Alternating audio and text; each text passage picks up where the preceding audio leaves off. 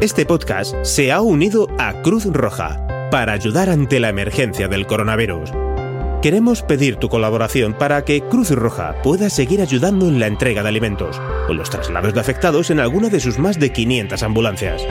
A través del plan Cruz Roja Responde. Entra en www.cruzroja.es barra coronavirus y ayúdanos.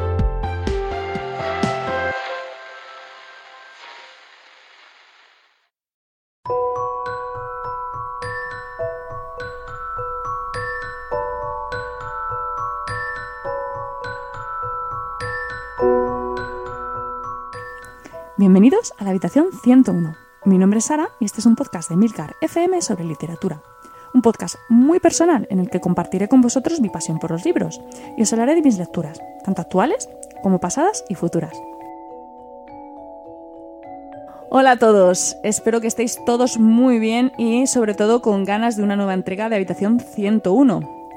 Hoy, el día que se, publica este, que se publicará este podcast, eh, es una fecha muy especial, el 23 de abril, un día señalado para todos los que amamos la lectura, el Día del Libro. Y no sé si a vosotros os pasa, aunque sospecho que sí, pero mi lista de lecturas pendientes es como para vivir varias vidas. Así que hoy os he querido traer algo que os va a hacer soñar con terminar por fin esa lista infinita, con poder leer todos los libros que siempre habéis querido leer. Hoy os traigo algunas de las veces eh, que la literatura nos ha hecho soñar con ser inmortales. Lo único que los humanos parecemos tener claro es que tarde o temprano moriremos. Y de esa conciencia de nuestra mortalidad nace el anhelo de evitar la muerte, o dicho de otra manera, de alcanzar la vida eterna. Es un tema que se ha tratado ampliamente en el ámbito de la literatura, empezando por los sumerios, una civilización que aparece por primera vez en el año 3500 a.C. en Mesopotamia, que ya tenía un héroe mitológico llamado Utnapishtim, lo habré dicho fatal seguro, pero bueno, que bueno, como recompensa de los dioses por sobrevivir al diluvio universal, pues recibía la, la inmortalidad. Sin irnos tan atrás en el tiempo y recurriendo a un libro que supongo que todos vais a conocer, Jonathan Swift, en los viajes de Gulliver, también llevaba a su protagonista a conocer unos seres inmortales, los Strulburgs. Hoy no, hoy no estoy de. no tengo el día de pronunciar cosas raras.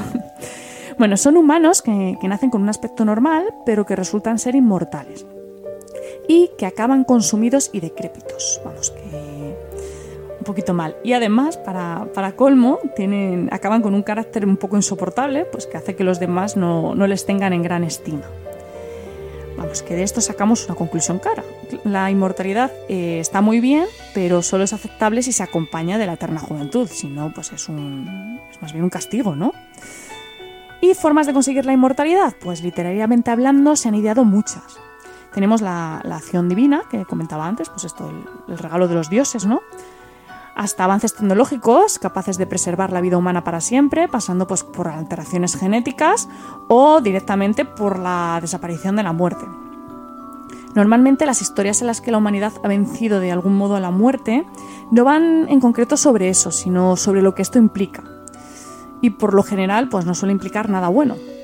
Supongo que de algún modo, por mucho que nos guste soñar con vivir eternamente, en el fondo sabemos que todo lo que nace en algún momento tiene que morir.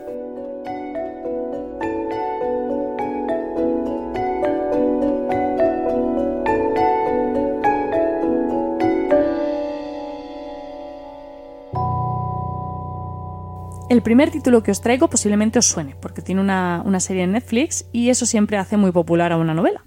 Se titula Alter Carbon o Carbono Modificado en nuestro idioma y su autor es Richard Morgan. Richard Morgan es un escritor británico de ciencia ficción y fantasía, conocido principalmente por esta novela, pero con alguna más en su bibliografía. La saga de Carbono Modificado, que en realidad se llama Takeshi Kovacs, que es el nombre de su protagonista también, Consta de tres títulos. Que yo sepa, solo hay dos disponibles en nuestro idioma, Carbono Modificado y Ángeles Rotos. El tercero, que se titula Woken Furies, entiendo que, visto el éxito de la serie, no va a tardar en estar disponible en castellano, pero de momento yo al menos no lo he encontrado. Tiene además otra trilogía de fantasía titulada Tierra de Héroes, que no conozco, no la he leído y no os puedo contar mucho. Y luego, aparte, pues varias novelas independientes. Una de ellas es Leyes de Mercado, que sí que, sí que he leído, y de la que os puedo decir pues que es una, una ida de olla considerable. Básicamente nos va a presentar un mundo que está regido por grandes multinacionales donde los contratos se ganan haciendo carreras de coche a muerte. Un poco raro. A mí personalmente me resultó demasiado extraña y, como que carecía de ese punto de, coherencia ¿no? que hace que te creas una historia de ciencia ficción o de fantasía, porque tú puedes escribir ciencia ficción o fantasía, pero bueno, mantener un poquito la, lógica. Bueno, pues a mí esta me parecía que no tenía ningún sentido. Pero bueno, si os llama la atención, que, sepáis que sí que está, está disponible en castellano y la, la podéis encontrar fácilmente. Y ahora ya sí os cuento de qué va Carbono Modificado. Esta novela nos va a situar en un futuro entre distópico y cyberpunk, muy rollo Blade Runner, sobre todo si es algo que vais a notar si veis la serie, en el que los humanos han vencido a la muerte. La humanidad reside en, distintas colonias que están ubicadas en planetas extrasolares y que son controladas por el protectorado de las Naciones Unidas. El modelo de inmortalidad que nos va a proponer Morgan eh, se va a basar en la tecnología. La mente humana se, almacena en un medio físico eh, que se conoce como pila cortical, que está ubicada en la columna vertebral, a la altura de la nuca más o menos, y que puede descargarse en cuerpos humanos, ya sean sintéticos u orgánicos, que se conocen como fundas. Así que uno solamente muere si su pila cortical queda destruida, que es lo que se conoce como muerte verdadera. Mientras eso no pasa, pues basta con descargarla en otra funda para vivir eternamente. Bueno, como estaréis imaginando, aquí va a depender eh, bastante del dinero que tengas, porque obviamente las subfundas van a ser caras, y el refundado y todo lo que conlleva, ¿vale? Y aquí es donde van a aparecer los MAT, que a mí personalmente es uno de los conceptos que más me gustan de la novela. Eh, MAT es la forma corta de Matusalén y básicamente son personas con muchísimo dinero, fundas infinitas y una capacidad de almacenar copias virtuales de, su pila cortical. Vamos, que son, mm, no voy a decir invencibles, ¿vale? Pero sí que son complicados de, asesinar. Y también vamos a tener un conflicto religioso, porque evidentemente nunca llueve a gusto de todos y hay quien, quien no ve muy ético todo este tema de la, de la inmortalidad. Así que va a haber personas que por convicciones religiosas no van a querer ser resucitadas eh, tras su muerte, ¿vale? Bueno, el protagonista de la novela está Kessi Kovacs, que es un ex soldado de élite, un tipo duro de pelar que es contratado por un MAT para resolver un intento de asesinato, o al menos lo que él piensa que ha sido un intento de asesinarlo.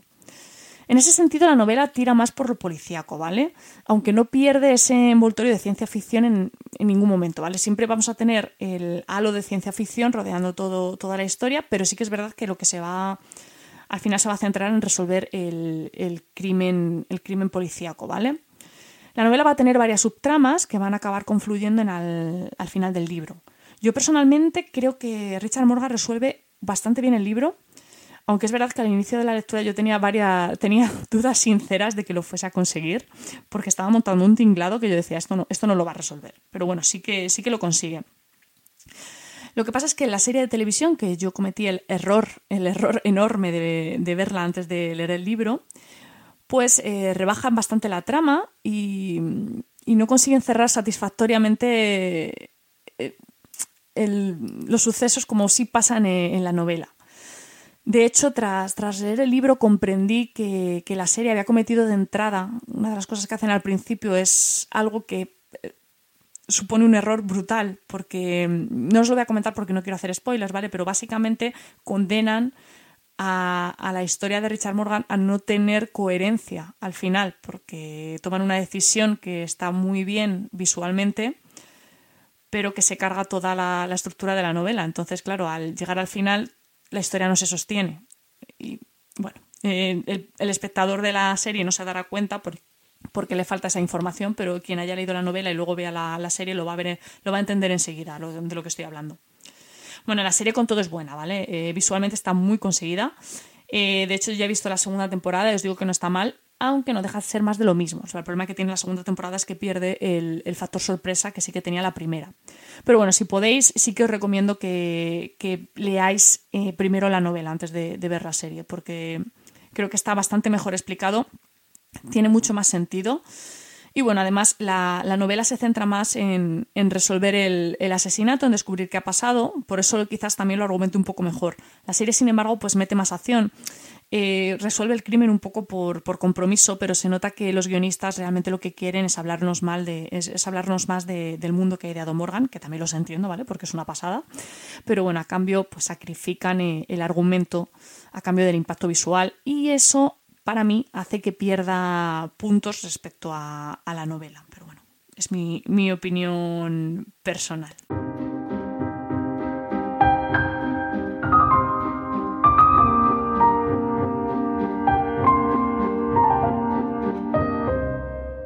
La segunda novela que os traigo hoy va muy en la línea de esta primera, aunque realmente pues no tiene nada que ver, pero, pero bueno, no me vais a entender. Se titula Los cuerpos del verano y su autor es Martín Felipe Castañet, que es un, escritor argentino bastante joven, de 34 años, que escribe en la revista bilingüe de Buenos Aires Review y que con la novela que os traigo hoy, que fue la primera que escribió, ganó en 2016 el premio de, de la joven literatura latinoamericana. Y bueno, ¿de qué va Los cuerpos del verano? Pues todo lo que os pueda contar se va a quedar corto, porque la novela es una mezcla extrañísima entre realismo mágico y ciencia ficción. Para que os hagáis una idea, ¿vale? Es como si metieras carbono modificado dentro de 100 años de soledad, de Gabriel García Márquez. Algo que yo os lo estoy contando y os está sonando imposible, ¿vale? Pues funciona y funciona muy bien. O sea, es una pasada. La idea de la que parte, pues obviamente la misma de la que estamos hablando hoy, ¿vale? La muerte ya no existe como tal. Cuando un cuerpo muere, la mente queda en un estado de flotación, hasta que se dispone de un nuevo cuerpo que habitar. Este estado de flotación viene a ser como una especie de estado virtual, ¿no? Como si estuviese conectado a Internet. No, no hablamos tal, de un medio físico como tal, ¿no? Bueno, aquí ya pues surge todo un despliegue de, imaginación por parte de Castañet y es donde entra a jugar la, parte innovadora y distinta del libro, ¿vale? Empezando por, por la forma en la que está narrado y siguiendo por todo lo que rodea esta nueva manera de entender la muerte. Castañet no recurre a un futuro moderno, no recurre a un futuro distópico. De hecho, lo que nos plantea es un mundo que es un calco del nuestro, en el que no hay grandes avances tecnológicos, no hay grandes avances sociales, o sea, es como si te plantasen eso ahora mismo. Lo que Castañet nos va a contar, pues podría estar sucediendo, como os digo, en este mismo momento, en cualquier lugar. Bueno, en este, en este no, pero bueno, me entendéis. Y la historia que la que él va a encerrar su relato es tan cotidiana que podría ser una más, si no fuera porque, bueno, hemos extraído la muerte de la ecuación y con eso pues hemos dado un vuelco a todo. Al contrario de lo que sucede en carbono modificado, aquí no se plantea una tecnología muy avanzada, capaz de vencer a la muerte, ¿vale? Realmente se va a pasar un poco de puntillas por el tema. Pero por lo poco que se deja caer, pues tenemos unos cuerpos orgánicos que son reutilizables hasta en tres ocasiones, que funcionan gracias a una batería que llevan conectada. Vamos, es una, tecnología como, como, muy de andar por casa, ¿no? Es que en realidad eh, esta novela, en esta novela lo de menos va a ser eh, cómo hemos conseguido alcanzar la inmortalidad, porque lo que realmente nos importa, lo que nos vamos a centrar, es eh, qué consecuencias va a tener esta inmortalidad en nuestro día a día. Yo reconozco que la, novela empieza algo lenta, ¿vale? Cuesta un poquito adaptarse, sobre todo al tono con el que está narrada, ya, ya, comprenderéis por qué, pero una vez dentro de la historia uno se queda atrapado, prácticamente hipnotizado por la manera de escribir y sobre todo de, describir de, Castañet, por la aparente sencillez que envuelve el, problema tan complejo ¿no? que él va a tratar de resolver el, protagonista y por las pequeñas dosis de humor que se, se van a ir dejando caer con disimulo a lo largo de la historia. A mí, desde luego, esta novela me ha parecido una absoluta genialidad. La recomiendo muchísimo. Os la voy a dejar enlazada, ¿vale? Eh, con dos formas de conseguirla, una en formato físico y otra en formato digital. Porque es verdad que a mí me costó bastante encontrar el, formato digital de la novela y bueno, os quiero ahorrar el, trabajo. Así que os voy a dejar enlazada a la página donde la compré yo. Y bueno, vale como 3 euros, o sea que no es, no es un gran dispendio y de verdad que os aseguro que merece la pena.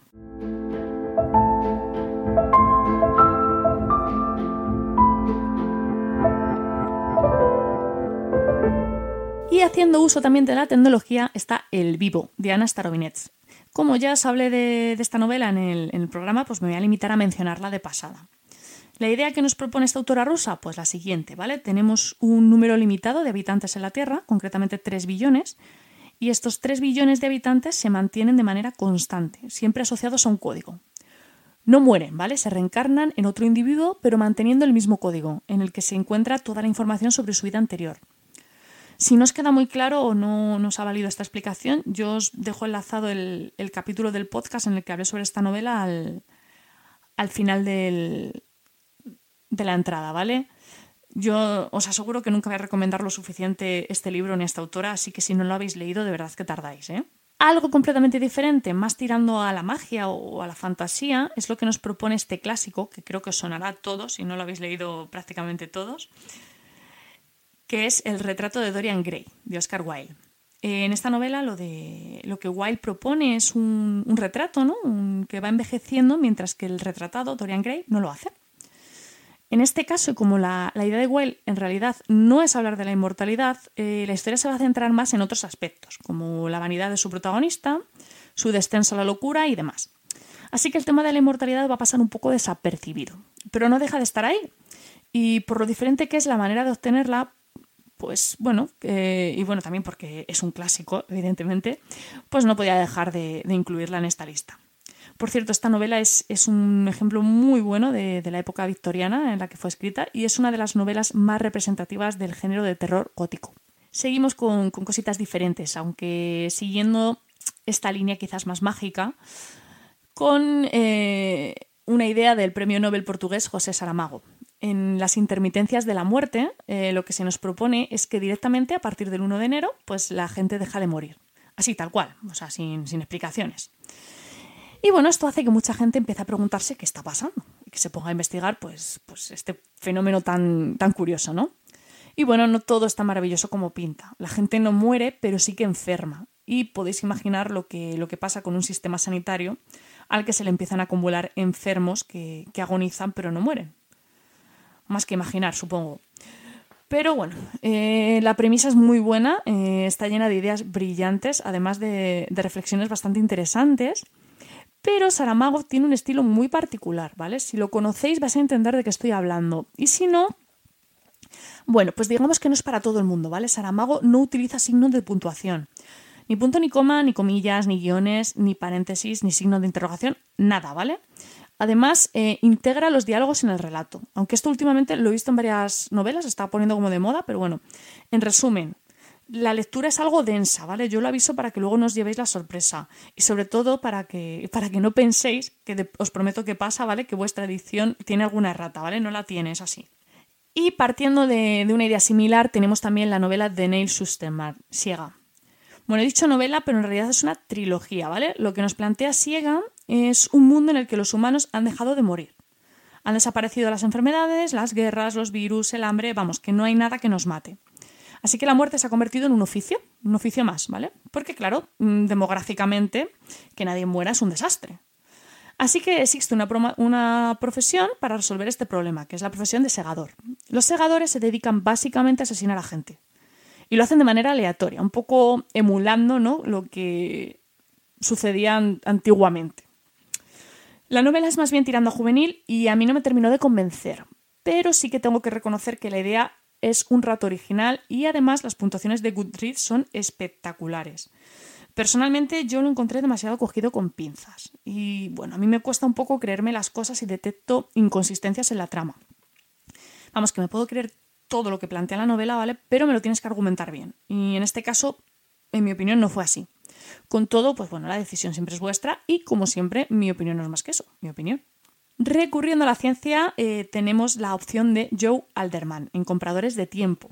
Lo que este autor nos propone es un proceso de rejuvenecimiento celular que es necesario aplicar cada 10 años y que solo es ofrecido por la Fundación Stilleman, a cambio, pues obviamente, como podéis imaginar, de una cantidad desorbitada de dinero concretamente de toda la fortuna del que se de la que se disponga, empezando a contar en el millón de libras. En la práctica, pues evidentemente solo los ricos pueden eh, acceder a la inmortalidad, pero es que además, cada vez que reinician el proceso, pues tienen que empezar de cero, conseguir de nuevo ese millón que les va a permitir volver a rejuvenecer 10 años. Obviamente echa la ley, echa la trampa, y supongo que podéis imaginar por, por dónde van los tiros de la novela y más ciencias las que nos propone el, propio Nobel japonés eh, Kazuo Siguro en Nunca me abandones. Aquí lo que nos vamos a encontrar es una especie de granja escuela ¿no? de clones humanos, que son criados para disponer de una fuente permanente de órganos para trasplante. Esa es un poco la premisa, ¿vale? Aunque la novela entra poco en desarrollar todo esto porque se centra más en los personajes protagonistas, que son eh, varios alumnos de esta escuela, sobre todo en la relación que hay entre ellos. Es muy curioso porque, aunque la novela es técnicamente perfecta, sí que es cierto que no entra a desarrollar lo que quizás haga que sea especialmente interesante y al final te quedas con la sensación de que el autor ha pasado de puntillas por su propia historia. Con todo es una buena novela y bajo mi punto de vista sí que merece la pena su lectura. Eso sí, y os aviso desde ya, ¿vale? Es muy lenta. Así que no lo leáis si, si vais buscando acción porque bueno, la decepción que os vais a llevar va a ser enorme. Y aportando una explicación pseudocientífica tenemos a Eva García Sáenz. En la saga de los longevos, lo que nos vamos a encontrar son humanos con, una rara anomalía genética que hace que no envejezcan. Concretamente, estos longevos deben la juventud eterna a la telomerasa, que es una enzima que permite el alargamiento de los telómeros. ¿Y qué son los telómeros? Bueno, pues eh, son los extremos de los cromosomas, que al parecer marcan el número de veces que una célula se puede dividir hasta su muerte. La explicación en la novela es un poco más compleja y supongo que tendrá algo de realidad en ella, ¿vale? Pero yo no me quiero meter en berenjenales científicos porque no es mi campo y porque para estos asuntos pues ya tenemos a Carmela García de Bacteriófagos que sabe mucho más, lo hace infinitamente mejor que yo. Así que si tenéis dudas sobre ese tema o, no sabéis si puede ser verdad, pues le, podéis preguntar a Carmela que seguro que, os responde. Así que volviendo a la novela, pues la idea me parece muy original. Pero el toque crepúsculo que, que tiene toda la trama fue demasiado para mí. ¿vale? Yo personalmente no la recomiendo. Pero sí que me parece interesante al menos nombrar la idea que, propone esta autora porque creo que es bastante diferente y sobre todo porque creo que se agradece el esfuerzo por buscar una explicación más o menos creíble a esta, a esta vida eterna. Y además porque está, está ambientada en Santander y bueno, eso siempre es un plus.